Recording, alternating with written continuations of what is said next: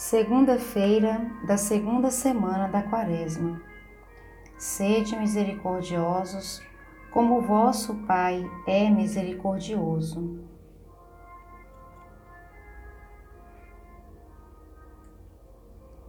Lucas, capítulo 6, versículo 36 a 38. Sejam misericordiosos, como também o Pai de vocês é misericordioso. Não julguem e vocês não serão julgados. Não condenem e não serão condenados. Perdoem e serão perdoados. Deem e será dado a vocês. Colocarão nos braços de vocês uma boa medida, calcada, sacudida, transbordante porque a mesma medida que vocês usarem para os outros será usada para vocês. A palavra misericórdia, na tradução latina da Bíblia, chamada Vulgata, pretende traduzir o termo hebraico Esed. Esed é uma atitude fundamental na religião e na moral hebraicas o termo aparece mais de 100 vezes na Bíblia hebraica, com frequência associado com emet, fidelidade, firmeza no cumprimento dos compromissos. Esed e emet caracterizam alguém que é digno de fé, que merece nossa confiança e nosso amor. A palavra Esed está relacionada também com outra dupla de termos hebraicos, que é mishpat, direito, e sedaká, justiça. Deus merece nossa plena confiança, porque é reto, justo, compassivo e misericordioso. As línguas latinas empobrecem o conceito de Ezed, quando o traduzem por misericórdia ou compaixão. Quando Jesus devolve a visão a um cego ou faz caminhar um paralítico, não o faz apenas porque tem pena do coitado, mas porque se sente invadido por esse sentimento profundo que implica proximidade afetiva.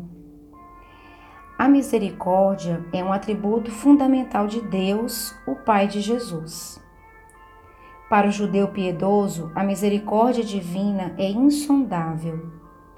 São Paulo expressa seu sentimento de gratidão para com o Pai das misericórdias e Deus de toda consolação. E acrescenta: Ele nos consola em todas as nossas aflições, para que, com a consolação que nós mesmos recebemos de Deus, possamos consolar os que se acham em toda e qualquer aflição. Paulo traduz aqui o desejo do próprio Jesus quando nos diz que devemos ser como o Pai, misericordiosos, isso é, cheios da essência divina. Na Bíblia há muitos exemplos dessa atitude misericordiosa. Já no Antigo Testamento, no conhecido juízo salomônico, o rei Salomão descobre qual das duas mulheres que disputavam uma criança era a verdadeira mãe, porque ela não consentiu que o filho fosse morto.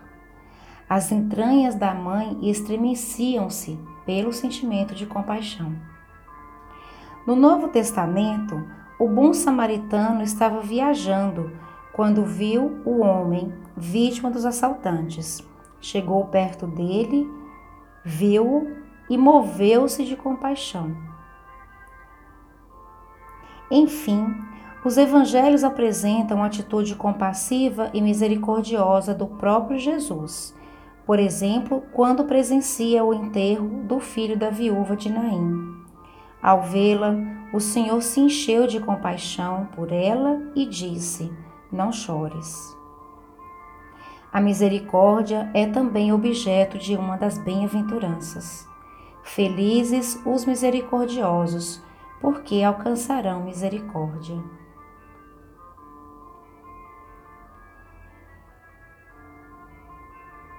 Retome os passos da oração, buscando silêncio interior e exterior, pacificando seu coração para esse tempo. Use ejaculatória proposta para essa semana. Jesus, nossa paz, tende piedade de nós. Boa oração. Ao final, faça sua revisão e tome nota do que ficou marcado em você, do que foi mais forte nesse momento de oração.